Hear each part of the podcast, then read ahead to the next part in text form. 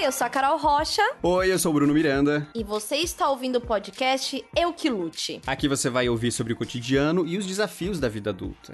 Esse programa é oferecido pelo Bistec, o supermercado mais da hora do sul do Brasil. Ai, ai, Bruno. Ai, ai, meus Eu Que Luters. Eu estou chegando ao fim da saga do quarto confortável, do quarto hum, estilo palhinha na parede. o quarto com cestos de hum, arte indígena. O quarto borro tá rolando, tô muito feliz e tô exausta, né, de trabalhar neste quarto. Mas é assim a vida do adulto, né? Ele sempre quer o melhor para a sua casa, para o seu conforto, assim como nós já falamos em outros episódios aqui. E eu estou em busca deste conforto, Bruno. E tá ficando tudo. Você já viu algumas fotos. É, para quem tá ouvindo esse podcast, eu não sei se eu já postei no Instagram, porque eu tenho uma coisa que assim. Quando eu faço alguma coisa que eu gostei muito em casa, eu tenho dois moods. Um mood, um mood que eu quero mostrar para todo mundo e um mood que eu fico meio enciumada. tipo assim, ah, isso aqui é muito meu, sabe? Uhum. Então eu tô, talvez, não sei. Vamos descobrir. Quem estiver ouvindo, se eu já postei o quarto aí, vocês me falem, ah, já postou? Ou então me contem, libera as fotos aí, tchulin. E você tá, é você tá fazendo esse estilinho boho, né? Que é, sei lá, coisas tons terrosos e palhinhas. E sabe o que eu lembrei? Daquela flor que você me falou, aquela flor africana, seca, super combinaria para você colocar nesse quarto, o boho, né? Umas flores ela está, secas. Ela está. Olha só. A proteia, a minha proteia que é a flor resistente, africana, linda, que seca, fica mais linda ainda. Óbvio que ela já está no quarto. E já estou aí buscando a aquisição de mais uma para compor este cenário. Uhum. Bom, eu que o meu, meu quarto aqui também tô, tô com uma cama nova, né? Tá, tá, chegou, chegou hoje, inclusive, mas ela vai ser uma cama queen, então eu também tô pra fazer umas alterações. A gente até se encontrou recentemente para comer um lanche e a gente viu que tínhamos muitos é, referências em comum do Pinterest. sim, sim. Então né? A gente fez igual. ali o que? A, a gente fez a comparação de pastinha. Eu mostro o seu que eu mostro o meu. Sim. E a gente viu que a gente tinha as mesmas imagens salvas, né, Bruno? Então, já podemos chamar de tendência? Oi, tudo bom? Sou o Guilherme Afonso, o produtor desse podcast. Desculpa estar interrompendo o episódio. É que o microfone do Bruno dá um probleminha agora e fica o som meio estranho. Mas é rapidinho, daqui a pouco volta ao normal, tá bom? É, pode continuar aí com o episódio. Sim! Olha, ah, vai convivendo, a gente vai pegando as coisas assim como as tendências. Eu acho que é a, a mesma coisa. Bom, e daí falta o que pro seu quarto pra terminar agora? Então, eu quero um macramê pra colocar, tipo, na, na cabeceira da cama. Porque tem que ter, né? Tem que ter, assim, um macramê é, trocar um tapete, que eu comprei um tapete de sisal para fazer um estilo que fica só metade da cama para fora e ele tá parecendo um tapete de banheiro embaixo da cama, porque a cama agora é uma king, né? E assim, todo dia eu acordo atravessada na cama, de tão grande que ela é. Então, faltam alguns detalhes. Nesse momento, faltam alguns detalhes. Mas eu já tenho algumas plantas no quarto. Ah, eu também tô esperando promoções Black Friday pra adquirir uma TV no quarto, que é um grande sonho, né, a ser uhum. realizado. Todo meu dinheiro foi investido na TV da sala de 65 polegadas, então realmente não ficou nada de verba nos últimos dois anos para uma outra TV. Então agora eu comecei a me preparar para esse investimento. Quando eu lido como investimento, eu me sinto mais segura de fazer essas aquisições. Uhum. É, então, agora eu tô, tô super trabalhando nos meus investimentos com, com consultor financeiro, e daí agora, para mim não é assim, ah, quero comprar uma TV, compra em 12 vezes. Agora é assim, eu quero comprar a TV, eu deixo anotado, vou guardando o dinheiro para TV e daí compra à vista. Vou seguir isso? Acredito que não, mas continue. mas fique ligadinho no meu Olha, Há outras, há várias linhas aí, né, que falam como investir, melhor forma e tal. O à vista vale muito a pena se você conseguir um bom desconto.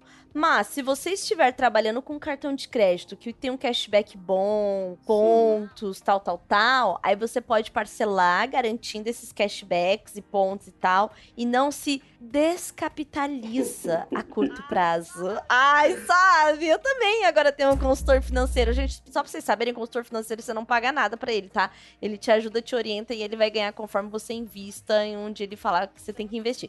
Então, assim, qualquer um pode conversar com um consultor financeiro. Se vai conseguir seguir com isso, aí nem eu garanto o meu lado aqui. Mas já fui orientada e tá rolando e eu tô achando bom. Eu, eu me sinto muito muito mais adulta quando eu tenho controle das minhas finanças, uhum. quando, quando eu sei, tipo, quanto que eu vou ter que gastar no ano que vem com aluguel, quanto que eu vou gastar no ano que vem com água, luz, internet, em média. Então eu já sei mais ou menos quanto que eu tenho que pelo menos ganhar para me manter. Então, eu acho que é uma boa dica aí para você também, eu que luter, se preparar para as finanças do ano que vem. Então, daí quando você começa a, a comparar as, o, o, dinheiro com coisas da vida real, com coisas que montam o seu estilo de vida, você para para prestar atenção. Ah, eu não posso perder esse dinheiro aqui fazendo essa coisa que nem é tão importante para mim. Sei lá, jogar dinheiro fora, que seria, por exemplo, você comprar a banana e não comer a banana. E ver ela ficando preta e ficando podre e te dando adeus. e os mosquitinhos. Daí você pensa, vou congelar é a banana. Você começa a dar um, um pouco mais de valor pro dinheiro, porque ah, eu não sei, eu acho que quando eu comecei a ganhar um pouco mais de dinheiro, que me deu um pouco mais de conforto, é, eu passei a me preocupar um pouco menos. Eu só dou uma apertada quando o dinheiro começa a acabar. E daí eu acho uhum. que é uma uhum. retomada a essa, a essa coisa de parar e olhar tudo que eu faço, porque quando você para pra pensar que é uma ida de cinema a mais, que é uma coisa divertida, uma coisa que você faz com alguém, uma coisa sabe, que te traz um benefício tão legal. Ou então você, é, sei lá, comprar uma coisa que você gosta. Por exemplo, um presunto parma gostoso, que eu adoro um presunto parma. Entendeu? É uma coisa que é. Você pensar que você perdeu um dinheiro, não sei, indo de Uber para um lugar que você poderia pegar um ônibus ou pegar um metrô e só andar cinco uhum. minutos a mais e se isso vale um presunto parma, olha que interessante. Ah, eu vou no presunto eu parma. Vou no presunto parma. É. Eu tenho, eu tenho um cálculo, Bruno. Hum. Esse cálculo já faz bastante tempo, assim, desde que ficou fácil pedir comida no delivery, né? Uhum. É, que é o seguinte: eu já sei qual que é meu ticket médio para, né, a média de gastos num pedido que eu faço, uhum. certo?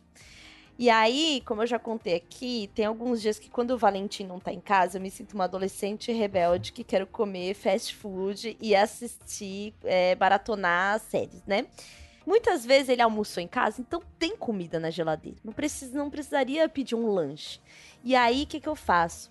Eu sei mais ou menos, sei lá, que eu gasto 40 reais pra pedir um lanche, certo? Uhum. E aí, quando eu estava com o plano de pedir o lanche, tem comida na geladeira e eu faço a, a, a comida, né? Vou lá e monto um prato de comida em vez de pedir o lanche, eu sinto assim. Ai, economizei 40 reais. Fonte, Como se assim, eu não tinha. Exatamente. Como se a comida do mercado também não tivesse já pagado por, pra ela estar tá ali, uhum. entendeu? E aí eu sinto assim no meu coração que eu economizei 40 reais né? Que eu fiz assim uma bela de uma economia que pode, com mais outros 40 e 40, já dá comprar uma bolsa. Uhum. Entendeu? Já, né, uma brusa. Então, é, eu tenho esse cálculo, esse cálculo sempre me deixa, tipo, muito satisfeita, muito tapinha nas minhas próprias costas, assim, yes, Sim. econômica, uau, Nath Finanças, se visse isso, sabe? Então, eu tenho esse cálculo ele costuma funcionar, tem funcionado. Eu fiz uma coisa pela primeira vez que para mim antes era inconcebível eu fazer e que eu vi que super dá, que é, eu fiz o meu próprio temaki, a minha própria comida japonesa. Nossa! Eu, eu, eu, eu, na verdade, assim, eu já comprava de uns pacotão de alga crocante para comer eu amo, alguma amo. coisa, sei lá. Eu comia às vezes ela até sozinha, se eu tava com vontade de comer uma coisinha salgada e ela matava a fome. E daí eu fiz arroz, eu tinha comprado um, um salmão E ele tá. Eu decidi fazer, comer ele cru, testar. Eu não como, não compro salmão com frequência. E daí decidi fazer. Eu tinha medo porque eu sei que não pode fazer, sei lá, tem que ser o salmão fresco, não é bom que não seja congelado e tal. E daí eu ficava Uhum. meio, será que é só isso? Será que é só comprar o salmão mesmo e, e cortar? Pode ser qualquer salmão. Daí eu comprei. Uma coisa que eu, que eu descobri é que é bom, né? O salmão mais fresco, mais novo possível. Se ele tiver já com cheiro de peixe, dá pra comer ainda assadinho, mas é melhor que, Uhum. que para fazer o sushi, por exemplo, que ele não tenha cheiro. É, e daí eu Uhum. fiz e ficou muito gostoso. Eu fiz um pouquinho de arroz. Eu não tinha arroz é, que geralmente se usa, eu não sei qual, qual o nome, mas eu tinha arroz branco. Arroz japonês. Eu tinha arroz branco e daí eu fiz ele sem lavar e com um pouco mais de água, que daí ele fica mais empapado. Uhum. E daí eu montei uma, umas trouxinhas assim. E depois já fiquei com vontade de fazer mais e já comprei mais as algona grande. Que daí vem, vem umas Hum. folhona quatro. Sim, vem uma 4 e é um horror depois pra armazenar, porque Aham. assim, não fecha direito e vai É. ficar crocante, tem que armazenar. Aí eu tenho uma embalagem plástica grande com, com que tem vedação. Aí eu pego essa A4, dobro no meio, Hum. dentro do próprio saquinho dela ainda e coloco nesse e aí dura. É, minha tipo, elas vêm até com uma coisinha, de uma- um saquinho de silica dentro. Pra puxar a umidade, porque senão puxar. ela fica meio ferrada. Até se você compra um temaki. Não sei, de restaurante geralmente ele vem até pronto, mas um temaki às vezes até no mercado, ela vem dentro de um, de um saquinho pra você fazer na hora, porque senão ela vai ficando úmida, de um desmancha. insufilme. Vem dentro É. de um insufilme. Sim, tem também. É... Ai, preciso lembrar o nome. Daquele que é o bolinho de arroz em triângulo. Harumaki ou assim. não? Não, Harumaki é o rolinho Ah, primavera. tá. Eu só joguei o primeiro que veio na minha cabeça. Não, não sei. Bom, é um que é um triângulozinho do, Mas do é. arroz, né? Do Gohan. Tem alguns que tem recheio. E tem uma embalagem que eu acho uma das coisas mais inteligentes do mundo. Que é você conseguir desembalar ele. Quando você desembala ele, a alga estava embalada no plástico. E aí você tira o plástico de uma forma que a alga já encaixa no Aham. arroz e você tira o plástico e a alga tá fresca. É tipo assim, oh, genial! Sim. sabe? Eu amo esse, assim, pra comer de tarde, sabe? Ai, eu amo, amo Uhum. mesmo. É o onigiri, onigiri. Aham. É, então, eu, eu achei muito gostoso, eu achei o gosto muito parecido. Eu tive um pequeno problema com o. Eu comprei o wasabi novo, só que eu não sabia que ele era muito mais forte do outro que eu tinha. E daí a lágrima chegou a sair, assim, depois que eu mordi. Porque eu gosto de misturar o wasabi junto com o tare no negocinho, faço uma, dou uma mexidinha assim. Uhum. Com tarê, não é no shoyu? Você gosta Eu do gosto tarê? do tarê. Porque ele é mais docinho, não sei. E é cremosinho, Uhum. assim. E daí eu gosto Uhum. de passar ali e comer bem forte, bem, bem picante mesmo. É um picante diferente o wasabi, né? Mas. E daí eu cheguei a chorar, tive que dar uma dissolvida maior. Mas eu acho, assim, pra mim esse gosto é uma combinação muito boa. E é muito mais barato, porque, imagina, meio, meio quilo de, de salmão, por exemplo, você compra, sei lá, eu peguei um pedacito e já deu pra comer muito, assim. é. Depois o resto eu comi Uhum. assado, porque eu não sei, acho que se fica na. É, tem que saber embalar direitinho, né? Porque se Sim. deixa um pouquinho fora, ele dá uma Então. ressecada já. Eu já fiz isso em casa. E aí, é, quando eu estou com o Valentim, que aí não dá pra, tipo, toda hora ficar montando o temaki, porque desmonta, a alga vai ficando mole, a criança, ele ama Uhum. comer. Eu preparo, tipo, um mini bowl mesmo, que aí eu coloco o arroz, né? Aham. Coloco o furikake, que é aquele tempero coloridinho de cima do arroz. Coloco os cubinhos de salmão ou de atum. Atum também fica ótimo pra comer assim. E coloco a alga do lado. E aí a alga, o que, que eu faço? Eu viro ela e vou cortando ela igual quando a gente cortava a rabiola de pipa no saquinho pra poder fazer assim. Ela fica vários filetinhos. Você faz tipo um rocambole e vai cortando com a tesoura. Então ela fica Hum. vários filetes quando você coloca pra comer. Eu amo. E se você fizer um shimeji só ali na manteiga com shoyu pra acompanhar, nossa, você tem assim um jantar completo. Já que você tem molho tare em casa, eu vou te dar uma receitinha rápida. Ai, você tem Tenho. shoyu? Curry? Sim. Então, ó, você vai pegar o frango, vai cortar uma coxa ou sobrecoxa, sem pele sem osso, que é mais saborosa do que peito, mas se tiver peito dá também. Você vai cortar lá em cubinhos ou tirinhas. Aí você vai colocar lá um azeite ou óleo de gergelim, que aí fica com gosto mais asiático ainda, se você coloca óleo de gergelim. Dá aquela fritada. Uhum. Aí você coloca, quando tá temperando e fritando e soltando a água, você coloca um pouquinho de curry pra dar aquela amareladinha, certo? Aí sabe o que, que você coloca na hora que tá fritando? Gengibre. Põe vários filetinhos de gengibre e aí mistura. Você gosta Gosto. de gengibre, né? Aí você tá ali fritando frango com gengibre, o curry, no azeite. Se quiser cebola, você coloca também. Aí quando ela tá naquele ponto que tá fritando, secando, você joga um pouquinho de água pra subir aquele caldinho que fica escurinho de fritar, Aham. sabe? Aí quando tá nesse caldinho que ele começa a ferver, você põe um pouco de shoyu e um pouco de molho tarê. E ele vai virando tipo um caldo mesmo, assim, vai ficando tipo um caldinho, não um caldão de sopa. Um molhinho. Aquele molhinho aveludado. Com gengibre. Isso, este molinho. Você vai mexendo ali, dosando um pouquinho de shoyu, vai colocando o tarê, vai ficando uma cor assim mais escura. Nossa, fica muito bom, muito bom. É um dos pratos favoritos do Valentim. Ele pede pra eu fazer. E fazer esse franguinho assim e comer com, com gohan, Uhum. ó. Delícia. É, então, a- Delícia. É muito, e muito fácil, muito rápido. A culinária asiática tem muita coisa agridoce, né? Tem, eu, tem aquele molhinho, é que eu não sei exatamente Muito. onde se coloca ele, eu jogo por cima de tudo. Aquele molhinho que é rosinha. É, rosa, ele é o de comer com o rolinho primavera. Aham. é, eu coloco em cima do arroz, eu.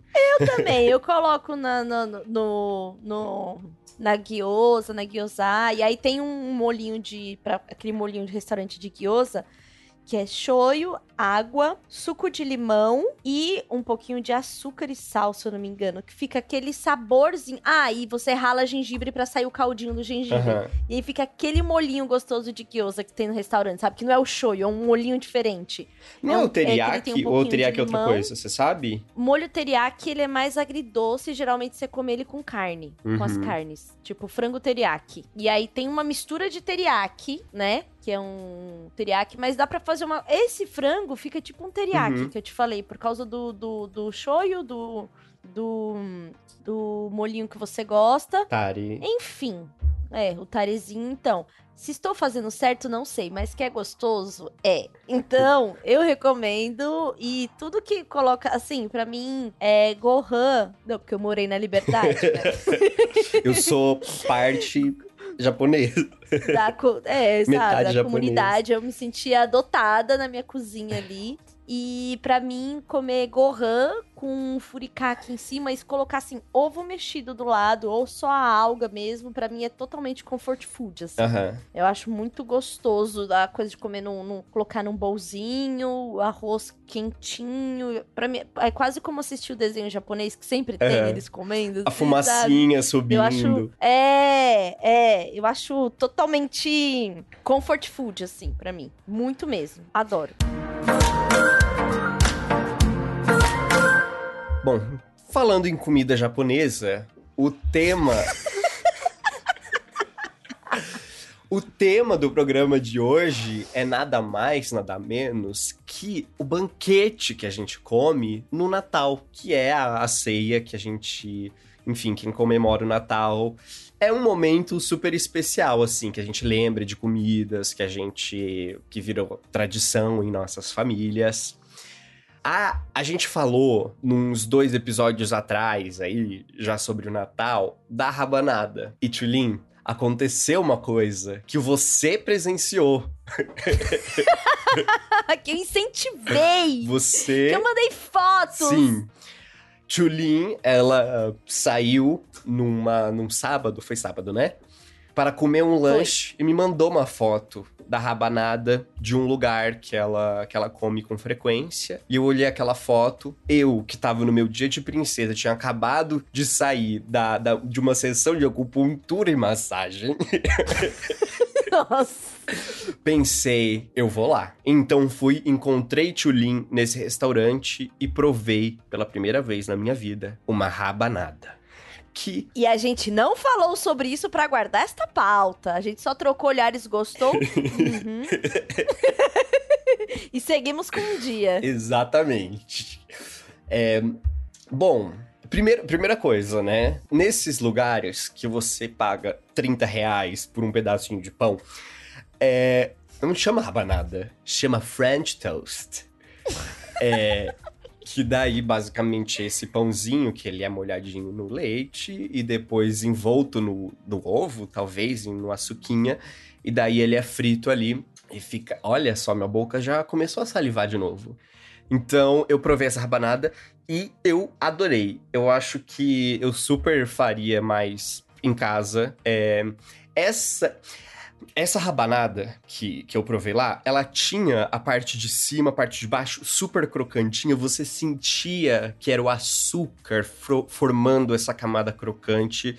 Ela tava com essa texturinha e com essa coloração é, mais queimadinha assim. E por dentro, eu achei tão curioso que era um gosto quando eu comi, ficou com gosto de pudim, porque ela era tão uhum. molhadinha por dentro que na boca, mastigando, parecia que eu tava comendo um pudim, assim, só que era um pão. Era aquele pão de brioche, uma fatia grossa, e acho que super dá para fazer em casa e testar, e eu vou, vou tentar fazer aí pra comer no Natal. Então, eu queria muito. É, eu tenho uma curiosidade, inclusive preciso pesquisar. Que assim, a rabanada, como, sei lá, minha mãe fazia, minhas tias faziam, era. Ela dava um trabalho que era quase como quando a gente vai fazer um, um, um empanado uhum. frito no óleo, sabe? Sim. Mas aquela não parece estar tá no óleo encharcado, né? Ela é. parece que tava só, tipo. É, passada na. É, passada na. Na. Chapa na chapa, né? E aí eu tava vendo isso, que acho que a forma como a gente faz a rabanada, que a gente faz, tipo assim, imersão do pão no óleo né? Depois de passar no leite, passar no ovo e depois, né? Enfim. E aí eu tava vendo algumas receitas de French toast que o óleo era assim, um fio de óleo. Uhum. Então eu vou tentar fazer em casa. Eu tenho um pão gostoso, um bri... era um brioche, né? O pão que a gente comeu ali né? Que tinha quase uns dois dedos de altura, mais ou menos, uhum. né? Então também não dá pra ser um negócio é, fininho, que acho que tem que ter isso. E foi o que eu falei, né? Que uma vez a minha irmã fez e inventou de colocar um pouquinho de vinho. No leite ou no ovo e ficou parecendo um bife quando saiu do, do, uhum. do óleo. E era meio fino, assim, o pão, tipo assim, não dá. Mas e também que a gente faz de meio que de pão amanhecido, assim, quando é a receita de Natal em e casa. E o que você, vocês faziam aí, em casa era pão francês ou pão fatiado? O pão francês fatiado, depois que tava meio velho. Ah, tipo assim, tá, e daí rodelinhas, né? entendeu? né? Não é inteiro. Isso, uhum. exatamente, em rodelinhas. Em rodelinhas. Uhum. Tanto que o que eu vi numa padaria aqui perto era esse de rodelinha, tipo assim, pão amanhecido que você corta e aí faz. E, e a French Toast, ela tem uma coisa mais fina, assim, porque ela é tipo. Não, gente, dá para fazer com um pão, sabe? Um pão. é um pão. É um pão que não está passado, uhum. sabe? Então, é, eu acho que, que eu vou, ten vou tentar fazer em casa, né? E eu tava até vendo aqui uma dica da receita que era um fio de óleo e uma colher de sopa de manteiga e você coloca os dois para poder fritar ela, porque o óleo não deixa a manteiga queimar. Ah, sim. Rita Lobo fala o tempo todo, eu já sabia. Ah, é, então. então. Bom isso, eu... né? E aí é isso. Então eu vou, vou tentar fazer em casa, sim, porque eu fiquei morrendo de vontade de comer, só que é meio caro lá onde a gente experimentou. Sim eu tenho essa coisa de. essa memória de infância, de comer a vida toda. Eu já falei aqui uma vez. Que é um pão caseiro que a minha mãe sempre fez, com margarina, uma camada de margarina, e daí você pega num, num potinho de plástico, coloca açúcar e mergulha ela no açúcar. Então o, a margarina que tava ali, ela vai grudar toda no açúcar e você come é quase que uma, uma French toast, só que não vai. Mas não frita, é, né? Não frita, não vai pro fogo. Mas você tem essa coberturinha assim de açúcar. E, e é, nossa, é, é, doido, porque é uma coisa que eu acho que eu não, não comeria mais hoje, mas eu tenho uma memória de, de gostar muito disso e de uh, tomar com café com leite e ser uma coisa muito boa, de eu, de eu gostar quando tinha em casa, sabe? Eu lembro de duas coisas, assim. Uma delas era uma. colega, que uma vez eu fui tomar café da tarde na casa dela. E aí, isso era lá, lá no entorno de Brasília. E aí elas faziam assim. Pegava o pãozinho francês mesmo, passava manteiga e passava ele na frigideira, sabe? Tipo um pãozinho na chapa Aham. mesmo. E aí, depois que terminava, ela polvilhava um açúcar por, de por cima. Uhum. Não fazia igual você fez de, tipo, dar uma mergulhada ou a manteiga tá, tá crua. Elas faziam meio que um pão na chapa e depois colocava a, a- o açuquinha. E uma outra memória que eu tenho é que quando eu era jovem, Hum, eu conheci um francês.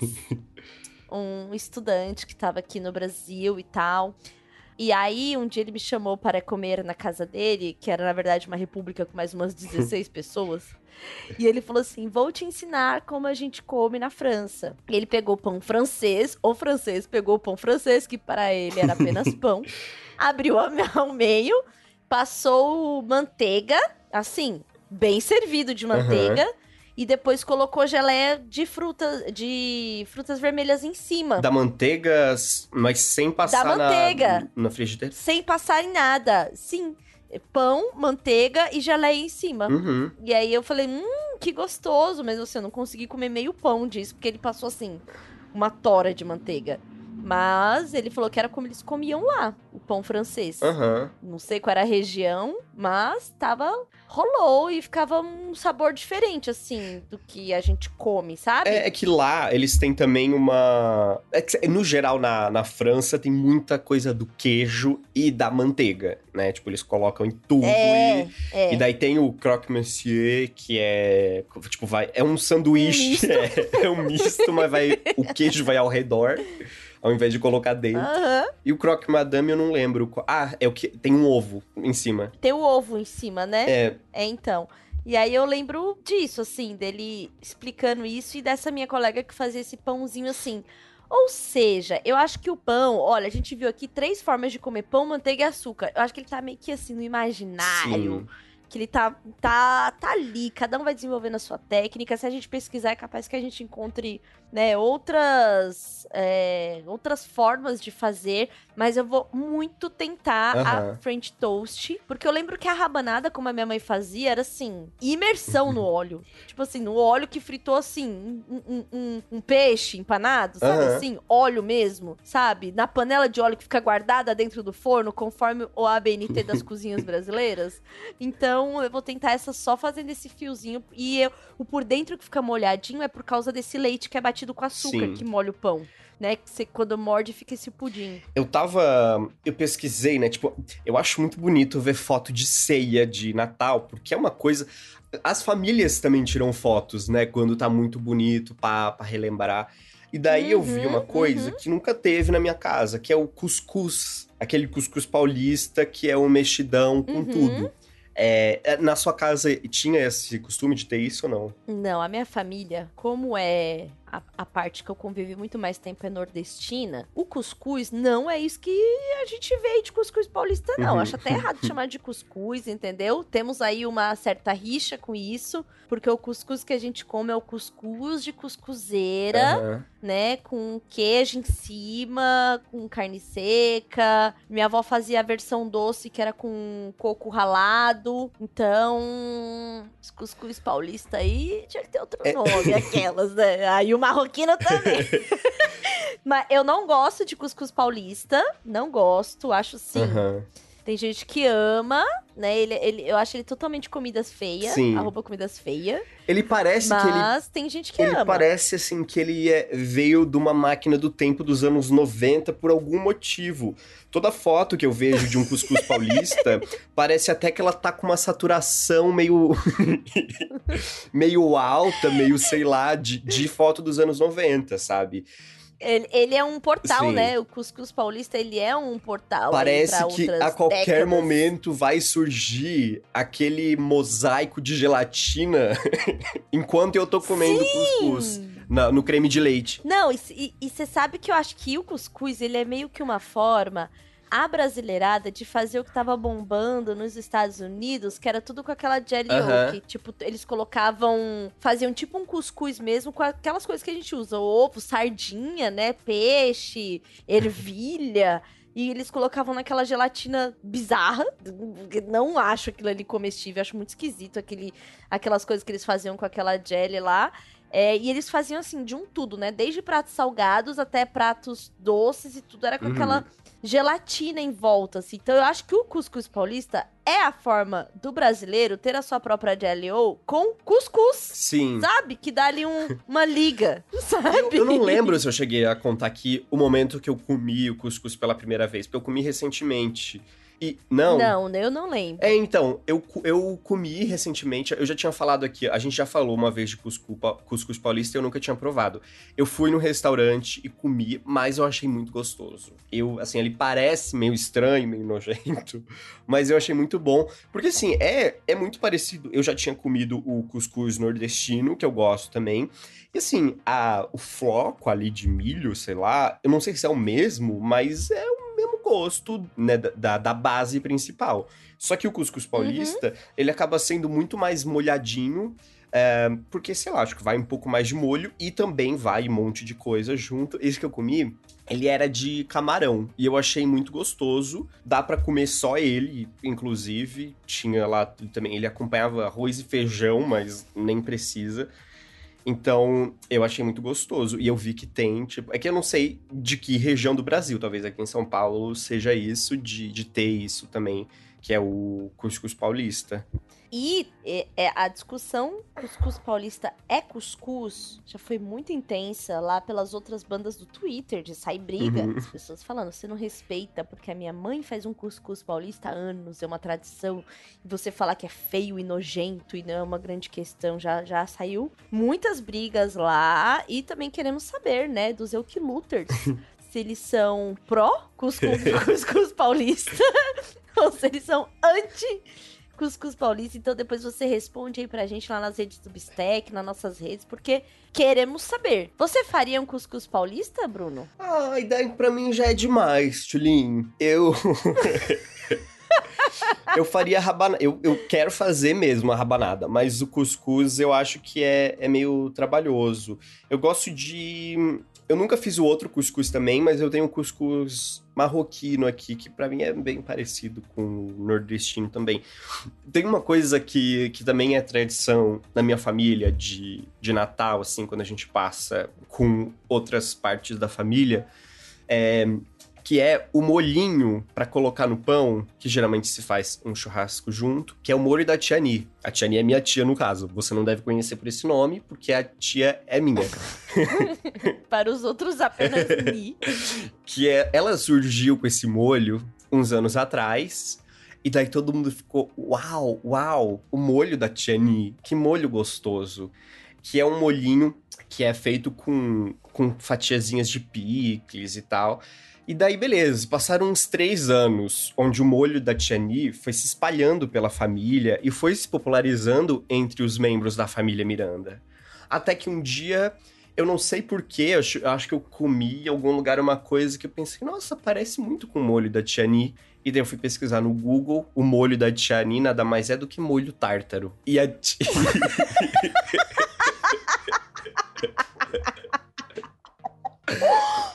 que era, virou uma tradição natalina da minha família. E a gente, e a Tiani simplesmente pegou uma receita de algum lugar de molho tártaro Ah, e popularizou, porque, enfim, o resto da família nunca tinha comido. Perfeita história de Natal. Perfeito, assim. Sempre tem, né, alguém da, da família que tenha. A minha mãe, ela, ela curte cozinhar, e aí ela. A minha família não comemora Natal, né? Lá da parte dela, mas eles fazem a ceia de ano novo, assim. Uhum. E ela sempre tem, assim, é, um pernil que ela faz, e ela deixa temperado três dias pra pegar o sabor. E aí esse pernil tem que ficar lá, assim, sabe a gaveta de, de verdura da geladeira? Esse pernil fica lá naquela gaveta com aquele suco, assim, fica jogando e tem que ficar virando. É Caramba. uma loucura. E é com vinho, sabe? E aí é um negócio super assim, ai, nossa, o auge. Inclusive, algumas vezes pernil já foi de cordeiro. Uhum. Uma fase mais vacas gordas da família, assim, que era uma perninha lá de cordeiro e que ficava nesse molho aí com um monte de especiaria e vinho e ficava lá três dias até o dia de ir pro forno assar E tinha que ter ali, ó, o processo de ficar molhando e vira e fura. Então tinha toda um, uma coisa assim do, do desse pernil aí que minha mãe faz, sabe? Aham. Mas já tem alguns anos também, acho que depois que a minha avó faleceu, que a família ficou mais assim, não tá rolando mais tanto isso. Mas eu lembro muito, assim, de daquele cheiro de, de, de coisa marinando, sabe? Aham. Né? E na geladeira, assim, então eu tenho bastante memória disso, assim, pra, pra festa. Sim. Eu tive uma ideia da gente fazer uma brincadeira, que é o seguinte. Se a gente tivesse um orçamento infinito pra montar uma ceia top, mas vamos montar uma ceia eu e você. A gente tá montando uma ceia aqui pra gente. Beleza. Como beleza. que a gente faria? Eu acho que primeiro. Porque assim, pra juntar bastante gente, teria que ser num lugar legal. Teria que ser num, Sim. numa. Ah, não sei, numa associação de moradores. Num salãozão. Ai, então vamos assim, vamos alugar um sítio pra fazer? É, é mais Vamos chique, um né? sítio. Associação de moradores, eu ainda tô É. com pensamento de. É, É. Que tal se a gente alugar. Então tá, tá lá. Alugamos. Alugamos um local, um certo? sítiozão. Tá. Isso, alugamos. E hum, tem uma grande mesa no meio, certo? Mas eu acho que tem que ter duas mesas. Que isso eu aprendi com a minha família. Minha família, eu não vou falar da festa de Natal, vou falar do ano novo que eles fazem, Aham. mas que é festa ali também. Mas eles tinham duas mesas, porque, primeiro, como ninguém bebe na família, é muita comida. Que o povo, assim, come, viu? Uhum. Come. E a duas mesas, porque tinha uma mesa de coisas salgadas e a outra mesa era de sobremesa. Nossa. E a famosa cesta de frutas. Aham. Que são as frutas cortadas e, enfim. Então tinha essas, essas duas é, mesas, assim. Então tem a principal da mesa salgada e a outra que é, assim, a mesa Sim. dos doces. É. Tá? Então temos isso, temos, né? Sim, aquela mesa bem gigantona. To- todos os. ehm, todos os. Como é que é que chama quando é o conjunto de. Todas as louças são iguais, tá? Isso, as louças são iguais. E são temáticas de Sim. Natal, daquela que tem naquela loja do shopping que é só de coisa de Natal. Tipo assim, taça de vidro vermelho, Aham. né? Uns candelabros. Certo. A cada cinco cadeiras, um Uhum. candelabro. Lembrando que são Uhum. 46 cadeiras. Não, porque a gente vai juntar a minha família a sua. Sim, sim, sim, sim. E daí, assim, Então tem que ter, tem que ter. tem também uns arranjos, assim, pelo meio da mesa, tipo, aquele com Tem, pinha. não, tem no meio. o- no meio tem um grande arranjo, Aham. né? E aí, assim, ao longo da mesa tem, tipo, folhas secas, Sim. sabe? Uns arranjos menores com sempre com tons de vermelho, sabe? E o guardanapo é de tecido. Exato. E ele tem aquele porta-guardanapo que é como se fosse um anel gigante pro guardanapo. Sim. E ele tá bordado, escrito Feliz Navidade. E... Na verdade, ele tem quatro pontas, quatro lados, e em cada lado está escrito num idioma. Não, eu acho que é melhor tá escrito em inglês, porque senão vão achar que a gente comprou no Paraguai, né? Ah, então vamos todos de Happy Merry Christmas. Merry Christmas, mas Merry Christmas por extenso ou Merry Não, naquela. Xmas? Merry Xmas, Merry Xmas. E daí a gente. Merry X, que é meio moderno, tem a pegada moderna. Cara, a gente vai ter também nesse nesse sítio uma árvore de Natal, mas assim, ela não é pequena. Você vai tirar foto. Eu fui no. Tem um shopping aqui que ele tá com uma árvore que pega, tipo, quatro andares. A gente vai alugar na mesma empresa que montou pro shopping. Então. então eu tô falando coisa de 50 metros de uma árvore de Natal. Que as crianças vão olhar e vão pensar: Uau, meu Deus, meu Deus, que arvorão. E os, e, e os presentes embaixo da árvore não é caixa de papelão embrulhada. É presente. É realmente Tem presente, presente. ali e tem o nome de cada pessoa qual se destina o presente. Na, na base dessa árvore tem uma- um carrossel que as crianças vão Um carrossel brincar. na base. É. Nossa, Bruno. A associação de moradores está assustada com os caminhões que chegaram, não é mesmo? Tem um carrossel que as crianças vão brincar e no meio a, vai ser a casa do Papai Noel, que daí elas vão entrar ali e o Papai Noel vai entregar o presente. Ou então, não, acho que é. Nossa, pensei uma coisa que tem que ter. Tem que ter. Ah, Em dado momento, em dado momento antes da ceia, todas as nossas famílias serão surpreendidas com um coral na porta cantando canções. We wish you a Merry Christmas.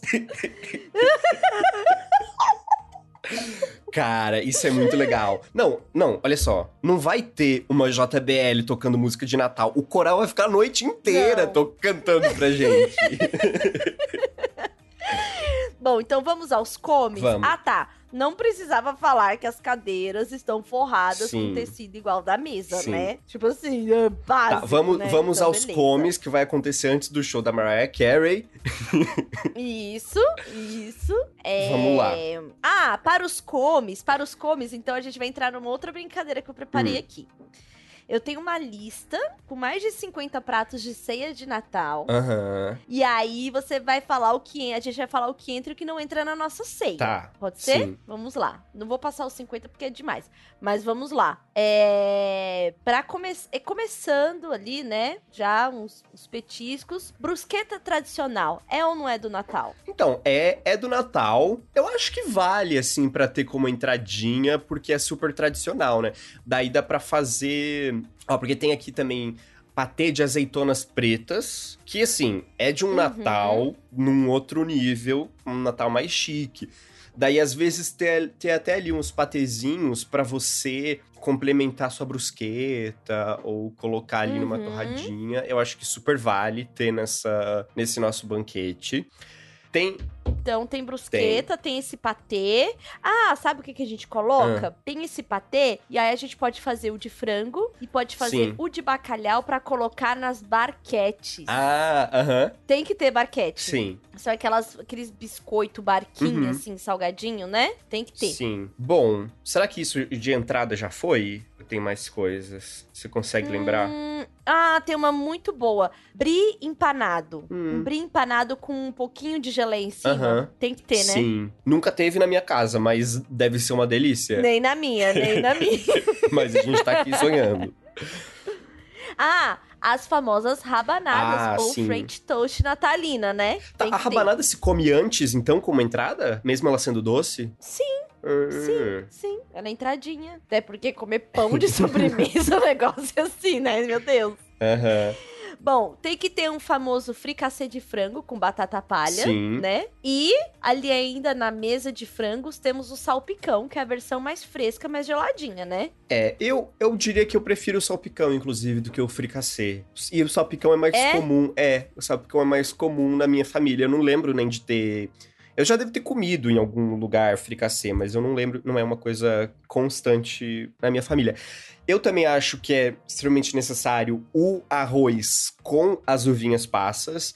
Que, assim, o arroz Com certeza. o arroz do Natal, ele pode ter várias coisas, tipo, até uma cenourinha, uns milhinhos, mas pra mim a, a uva passa basta, não precisa ter tudo isso não, mas é Mas assim, já que a gente tá fazendo a ceia dos sonhos, só de arroz tem que ter três Sim. tipos. Tem que ter o arroz com uva passas, o arroz branco e tem que ter um arroz com legumes, um arroz birubiru, um arroz à grega, sabe? Uma coisa arroz colorido. sim, um arroz piamontese. Um arroz piamontese pode ser também. Acho que também combina, assim. Mas tem que ter mais de uma, assim, pelo menos três tipos de arroz. Ah, talvez macarrão também será uma pra quem for, para quem não quiser comer o arroz. Não, a gente tem que dar opção aqui, né? A gente tá pessoas, É. vão ser 46 Não, com pessoas. certeza. Eu acho, é, eu acho que a salada de macarrão Ah, é tem verdade. que rolar. Salada de macarrão. Geladinha, porque essa é aquela coisa que você fica comendo ao longo da festa, de madrugada, sabe? Você vai dando aquela forrada pra não passar mal de bebida. E a, a saladinha de macarrão parafuso, que aí você já dá uma misturada com salpicão, Sim. Né? Tem que ter também um, um peru, que esse Tem que ter vai um peru. ser um, um, um piruzão, assim, que vai...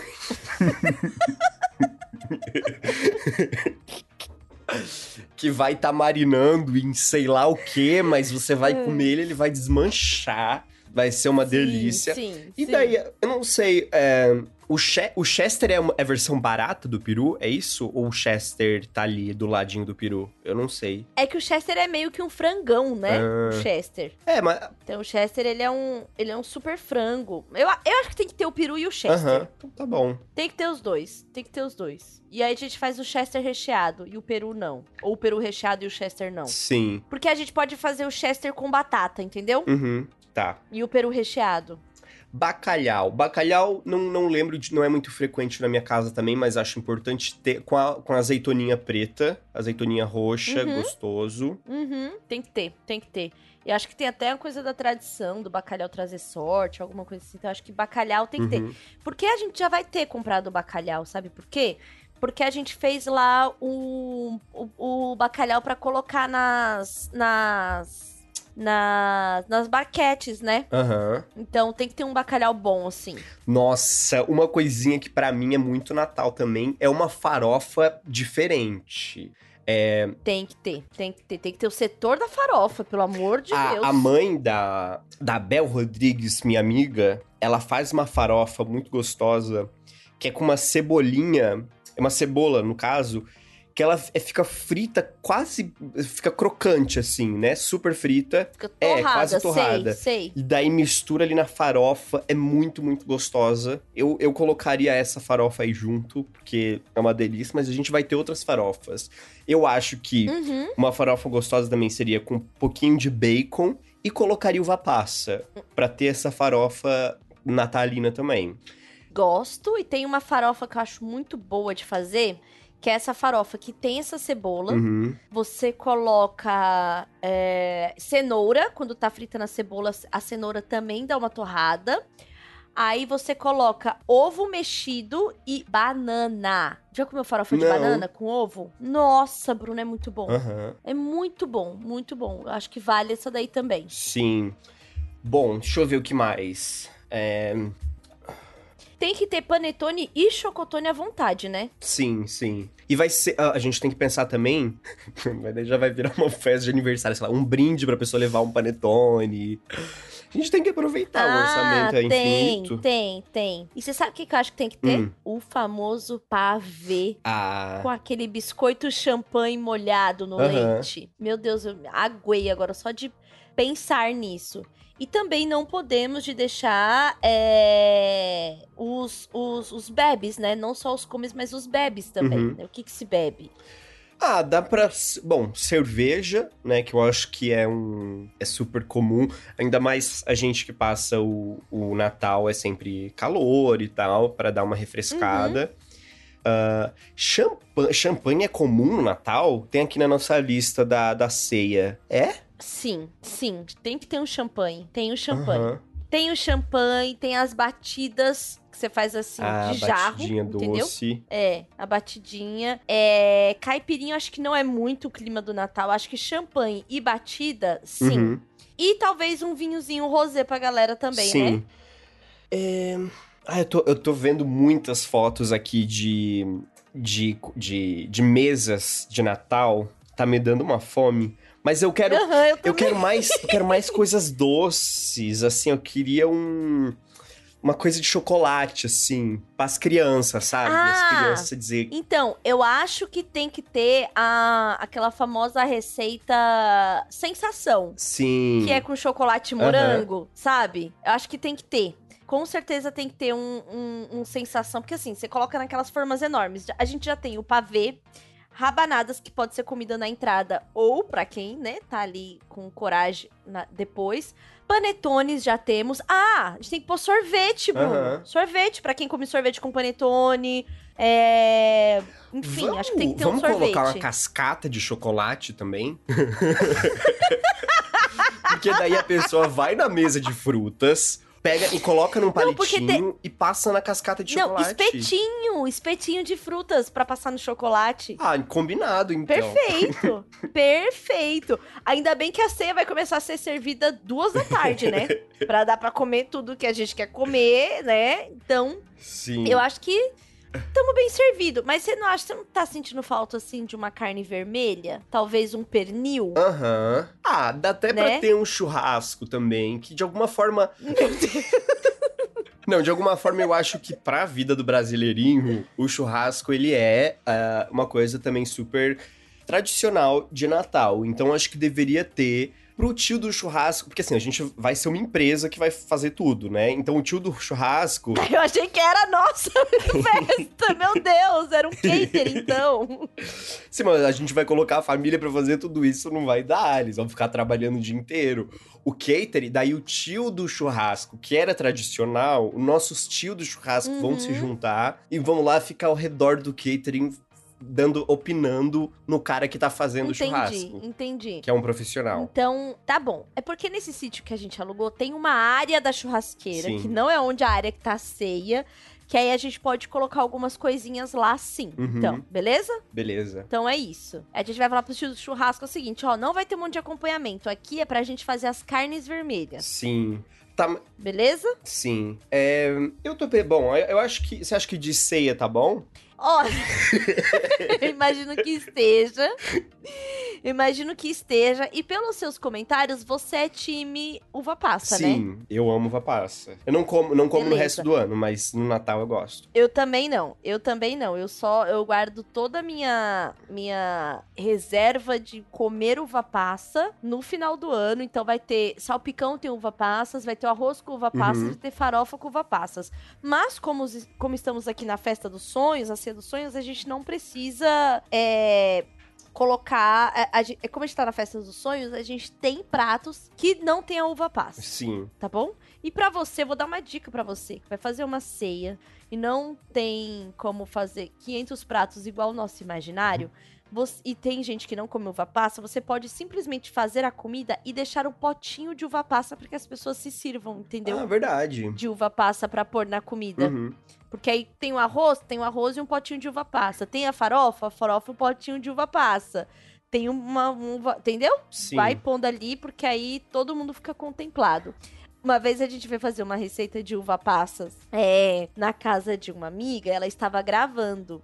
E aí, ela não é muito da cozinha, mas ela queria fazer uma receita e tal. Uhum. E aí, Bruno, quando eu olhei a uva passas que ela tava pondo na farofa, a gatinha comprou a ameixa passas e não tinha percebido. E a mexa é maior, não é? É um dedão, meu. É enorme. Ela falou, aí eu falei, Tá amiga, mas isso daqui não é uva passa, isso daqui é ameixa. Aí ela, nossa, que eu pensei que era daquela uva grande. Eu falei, meu Deus, não, não.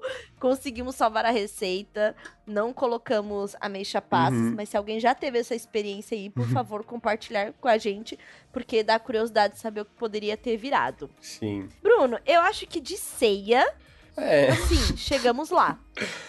É, eu eu estaria feliz, assim, com essa ceia. Eu acho só que daí tem que ter um momento, né, que o Papai Noel vai chegar e tal. Então, dessa vez não precisaria ser um tio, porque a gente tem esse orçamento.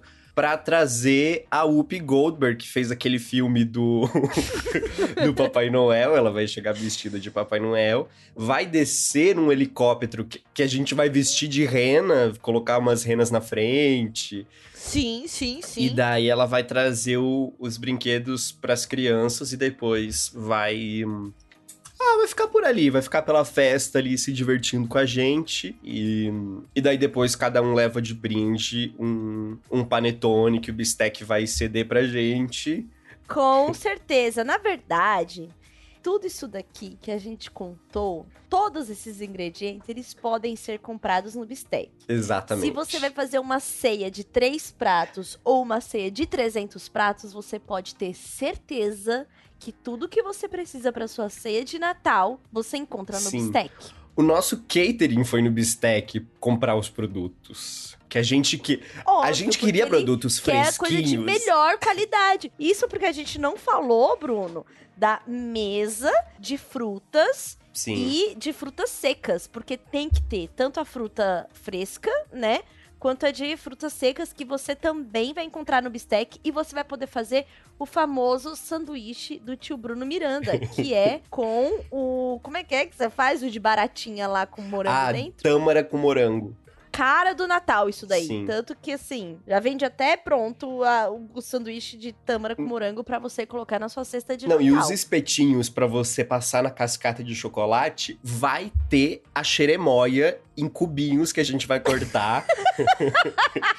pra você pegar o seu palitinho de xeremóia e passar também no, na cascata de chocolate. Não, é perfeito. Inclusive, a nossa produção aqui tinha até dado aqui alguns pratos pra gente comentar com vocês de como fazer. É, e aqui temos o salpicão de frango, né? Então, o salpicão de frango é super tradicional. É, mas tem ama quem tem quem odeia. Já dei aqui a dica de deixar a uva passa de lado. Então, faça salpicão.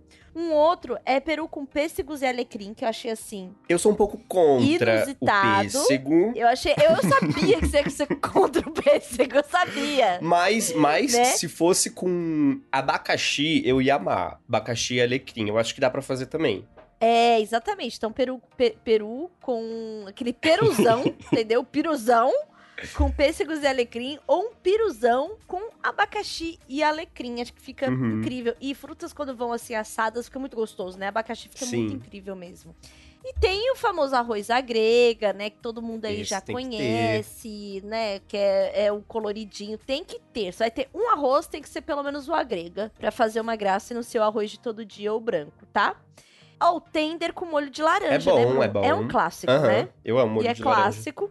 Então acho que tem que ter mesmo. E olha, depois disso, se a gente não fizer a, a- não só a gente, como o ouvinte, eu que Luther, não fizer a melhor ceia de Natal de toda a sua existência, olha, nem sei, nem sei. Porque aqui a gente falou de pratos, de, de decoração, que cabe assim. Aí você só vai fazendo a seleção de quanto cabe no seu bolso, passa no bistec, compra tudo e eu tenho certeza que este Natal, onde a gente tá podendo voltar a se encontrar, vai ser incrível. Sim. E é com salpicão na mão e a Whoopi Goldberg no helicóptero que a gente termina esse episódio de, de, de comidinhas de Natal, onde a gente fez essa. Ah, esse. A gente montou a nossa, a nossa ceia perfeita. Que vai rolar. Depende do Bistec querer patrocinar isso, enfim, alugar essa árvore de 50 metros. A gente aceita. O carrossel, né? né?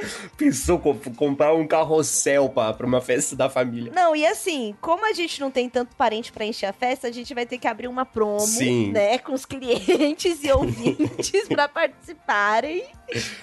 Bom, então terça-feira que vem a gente tem um episódio novo, assim como todas as terças-feiras, e você pode seguir a gente no seu tocador de podcast favorito. Até semana que vem. Até e feliz Natal já adiantado aí para vocês. Merry Christmas.